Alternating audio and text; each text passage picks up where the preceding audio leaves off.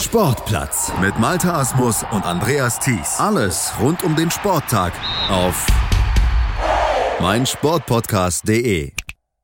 Schwimmen ist jetzt Thema hier im Sportplatz auf meinsportpodcast.de. Mein Name ist Malte Asmus und unser Schwimmexperte ist bei mir Sebastian Mühlenhof. Hallo Sebastian. Hallo Malte. Und das hat folgenden Grund. Wir werden heute mal nicht sportlich, sondern nur indirekt sportlich, denn gestern erreichte uns die Pressemitteilung, dass der Schwimmcheftrainer des Deutschen Schwimmverbandes Henning Lamberts seinen Rücktritt eingelegt hat, kurz nach der Kurzbahn-Weltmeisterschaft, kurz vor dem Jahreswechsel. Eigentlich wollte er die deutsche Mannschaft ja für Olympia 2020 fit machen. Jetzt aber der Sprung zurück, der Rücktritt von Henning Lamberts, das hat zwei verschiedene Gründe. Sebastian, lass uns erstmal auf den offiziellen eingehen. Der Rücktritt hat private Gründe. Und zwar ist er Vater von zwei kleinen Töchtern und er möchte jetzt einfach mehr Zeit mit ihnen verbringen, weil er über die Hälfte des Jahres nicht bei ihnen mit zu Hause ist und das natürlich gerade in so einer Zeit, ähm, der, der, die ein oder andere Vater, der zuhört, wird es wissen, sehr, sehr schade, wenn man halt nicht aussehen kann, wie seine Töchter groß werden. Deswegen hat er gesagt, ich möchte jetzt kürzer treten und möchte einfach ein bisschen mehr Zeit mit meinen Töchtern verbringen, damit ich nicht am Ende dann dastehe, irgendwie in, vier, in zwei, drei Jahren und dann nicht mitgekriegt haben, wie sie aufgewachsen sind. Das kann kann man absolut nachvollziehen. Als Vater kann ich das sagen. Und Dirk Schimmelfennig, der Vorstand Leistungssport des DOSB, der hat bei den Kollegen der DPA gesagt, absolut nachvollziehbar, kann ich verstehen. Jetzt hat dieser Rücktritt, Sebastian, aber noch eine andere Komponente. Vor knapp zwei Wochen, da hat sich ja die DSV-Präsidentin Gabi Dörries verabschiedet aus ihrer Position. Das hatte mit Streit mit den Landesverbänden. Es ging da auch um eine Erhöhung der Mitgliederbeiträge zu tun. Und Dörries und auch Lamberts, die haben sehr eng zusammengearbeitet. Gabi Dörres hat dafür gesorgt, dass man viele ja, Visionen entwickeln konnte, viele Dinge einfach angeschoben wurde. Und jetzt mit diesem Rücktritt von, von Gabi Dörres hat sich auch Annie Klammer so ein bisschen entmutigt gefühlt, ähm, hat gesagt, ich möchte, möchte es eigentlich jetzt nicht so weitermachen, weil eigentlich diese Entscheidung war wirklich für, sie, für ihn sehr, sehr überraschend. Er hatte gehofft, dass es nicht so passieren wird, dass sie weitermachen wird, damit sie den Schwimmverband noch weiter nach vorne arbeiten kann, hat auch wirklich viele Visionen gehabt und er war mit dabei, wollte das weiter mit ihr vorantreiben, aber jetzt mit diesem Rücktritt hat es halt für ihn so ein bisschen auch die Motivation jetzt gefehlt, weiterzumachen.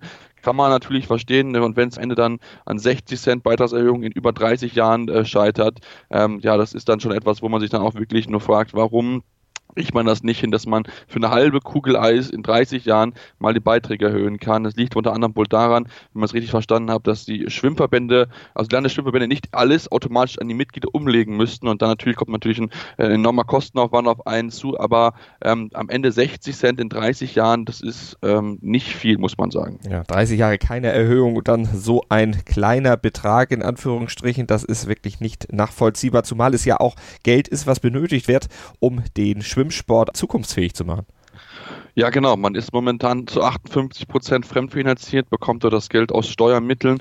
Und das ist natürlich sehr, sehr schwierig, weil wenn man über 50 Prozent aus Steuermitteln bezahlt wird, ist man quasi offiziell eine Behörde. Und wenn man eine Behörde hat, hat man natürlich andere Möglichkeiten, als wenn man als ganz normaler Verband behandelt wird, weil dort gilt dann das Besserstellungsverbot. Und dieses Verbot ist einfach natürlich sehr, sehr schwierig, dann Leute anzustellen. Man muss wirklich jede Verwaltungsstelle genau absegnen. Es muss genau die Vorgaben müssen erstellt werden und muss auch anschließend muss es abgenickt werden beim Bundesverwaltungsamt. Und das das ist natürlich sehr, sehr schwierig und natürlich dann gab es auch mit dieser Phase, wo ja, die Bundesregierung noch nicht gebildet worden war, hat es wirklich sehr, sehr lange gedauert, bis der Bundeshaushalt verabschiedet worden war. Und dann musste man mit Blick auf die EM dann auch äh, Geld finanzieren, einfach durch eine Erhe äh, Erhöhung der Wettkampflizenzen, dass man da ein bisschen Geld hatte, um die verschiedenen Maßnahmen einfach zu finanzieren genau das hätte man mit diesen 60 Cent, wodurch man so ungefähr 300.000 Euro mehr bekommen hätte, ähm, hätte man das schaffen können. Wie gesagt, die Verbände haben es nicht zur Abstimmung kommen lassen. Man wollte es vertagen, wollte neu darüber sprechen. Im Mai sollte das besprochen werden. Ja, und hat Gabi Dörres gesagt, damit mache ich nicht mit. Das ist für mich eine Grundlage, dass wir vernünftig weiterarbeiten können, dass wir auch so ein bisschen aus den Schlingen des Öff der öffentlichen Hand einfach rauskommen. Und deswegen ähm, war für sie keine weitere Motivation mehr da, auch für den Bundestrainer nicht. Und auch ich kann auch verstehen, wenn der eine oder andere Sportler sagt, ähm, wenn meine Landesverbände das nicht hinkriegen, dass wir 60, 60 Cent mal äh, ja, erhöht können in äh, über 30 Jahren, dann höre ich vielleicht auch mit meiner Karriere aus, weil das ist natürlich ein Motivationsding und das ist auch so ein bisschen so eine Wertschätzung, finde ich. Wenn man es nicht hinkriegt, 60, 60 Cent eine Erhöhung hinzukriegen, dann frage ich mich, was man dann sonst als äh, Landesverband hinkriegen kann.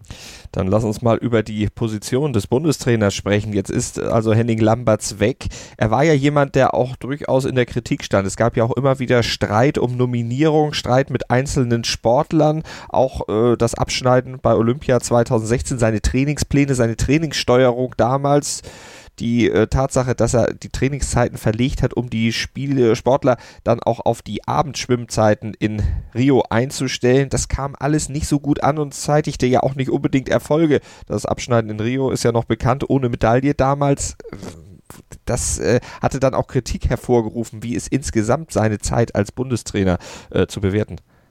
Ich glaube, sehr, sehr gemischt, muss man sagen. Also du hast angesprochen, es war für ihn mit Sicherheit nichts Einfaches, wollte unbedingt viel Neues probieren, wollte gucken, dass er dann mit ja, einem neuen Ansatz einfach reingehen kann, um einfach diese, diese, ja, die Nullnummer von 2012 von London zu vergessen zu lassen. Das hat nicht so ganz funktioniert. Bei dem einen oder anderen gab es eine positive Entwicklung, aber bei dem Großteil hat es sich nicht so entwickelt, wie er sich das vielleicht gehofft hatte. Aber man muss jetzt sagen, so in den letzten anderthalb Jahren, jetzt gerade mit der EM, war das sehr, sehr gut, sind viele junge deutsche Schwimmer mit dabei gewesen, die Potenzial haben, in der Zukunft vorne mit der absoluten Weltklasse mitschwimmen zu können. Also von daher dann doch was Positives angesetzt. Ähm, ich glaube, es ist wirklich so einfach so ein gemischter Rückblick. Ne? Hatte Probleme mit Philipp Heinz, der sehr, sehr unzufrieden war mit diesem Kraftkonzept, was er damals installiert hat. Da hat er sich sehr, sehr drüber aufgeregt. Auch andere Sportler haben mit Sicherheit davor gehalten, haben sich über den Bundestrainer beschwert. Ähm, ich finde, er hat das okay gemacht, hat so ein bisschen Erfolge haben ihm einfach gefehlt, das muss man definitiv sagen. Fand jetzt aber diese Fokussierung auf die Staffeln einen sehr, sehr guten Ansatz, einen sehr, sehr positiven Ansatz. Man hat es ja dann auch gesehen, jetzt sowohl bei der Kurzbahn-WM als auch bei der EM. Da war man vorne mit dabei, hat absolute Top-Zeiten schwimmen können und denke, das ist so etwas, was man auf jeden Fall fortsetzen sollte, weil dort vielleicht am ehesten die Chance steht, aus solcher Sicht dort Medaillen zu holen bei EM und WM, ähm, weil so ein bisschen diese absolut herausragende Schwimmer so ein bisschen fehlt. Natürlich in Florian Wellbock, ähm, auf äh, Sarah Köhler hat man zwei sehr, sehr gute auf die Langstrecken. Aber ansonsten hat man halt viele junge Sportler, die noch so ein bisschen lernen müssen, die noch die internationale Wettkampfwerte sich erarbeiten müssen. Das hat er auch ein bisschen da vorangetrieben, aber ähm, es ist halt so ein bisschen Licht und Schatten, wobei vielleicht so ein bisschen der Schatten mehr überwiegt, weil er nicht so erfolgreich gewesen ist in seinen acht oder sechs Jahren, die er jetzt beim DSV gewesen ist. Ja, steht im nächsten Jahr die WM in Korea auf dem Programm. Ende Juli ist es soweit. Das war ein Wettkampf, wo Lamberts gesagt hat, na, interessiert mich nicht so. Olympia 2020 in Tokio, das ist das, worauf wir hinarbeiten. Jetzt ist diese Vorbereitung natürlich natürlich dadurch gestört, dass kein Bundestrainer mehr da ist. Jetzt will der Deutsche Schwimmsportverband diese Position auch erst nach Olympia wieder neu besetzen. Vorher soll es mit Schwarmintelligenz funktionieren. Also ein Trainer- und Expertenteam soll zusammen die Mannschaft vorbereiten. Wie siehst du das? Ist das möglich, so eine Verantwortung auf mehrere Schultern zu verteilen oder braucht es da jemanden, der dann auch an übergeordneter Stelle letztlich den Daumen drauf hat und den Ton angibt?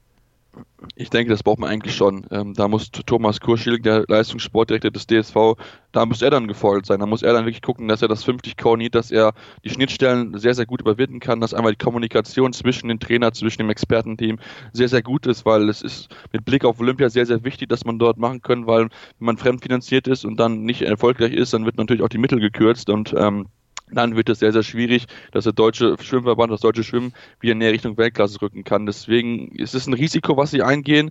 Wir werden es dann in zwei Jahren natürlich dann oder anderthalb Jahren wissen, ob es, also ich, äh, ja, ob das funktioniert hat, dieses Risiko einzugehen. Ich bin dann noch sehr, sehr skeptisch, muss ich sagen. Ähm, natürlich haben viele gute Schwimmer mit dabei, die es auch, ähm, auch schaffen können, mit gerade mit den Langstreckern. Ich denke, hat man durchaus Chancen, dort bei Olympia Medaillen zu gewinnen. Aber ob es so sonst klappt, ob man dann auch wirklich diese, diese Fokussierung auf die Staffel noch schaffen kann, ich wage es momentan noch zu bezweifeln, lasse mich aber gerne eines Besseren belegen. Wir werden es abwarten und natürlich verfolgen. Die Entwicklung gibt es dann hier bei uns im Sportplatz auf meinsportpodcast.de. Das war unser Schwimmexperte Sebastian Mühlenhof zum Rückzug von Schwimmbundestrainer Henning Lamberts. In rund 40 Folgen habt ihr mich jetzt schon sagen hören, I want to tell you about the Beatles. Ich habe euch die Geschichten zu ihren Alben und ihren Songs erzählt, euch ihre wichtigsten Wegbegleiter und Vertraute vorgestellt und natürlich die Orte, die für die Bandgeschichte eine wichtige Rolle spielten. Habt ihr die drei bisherigen Staffeln schon durchgehört? Nein? Na, worauf wartet ihr dann noch? Rein in den Podcatcher eurer Wahl und einfach mal losgehört. Und folgt gerne auch unserem Instagram-Kanal iwtty-Beatles Podcast. Sportplatz mit Malta Asmus und Andreas Thies. Alles rund um den Sporttag auf meinsportpodcast.de. Sport für die Ohren. In deinem Podcatcher und auf meinsportpodcast.de.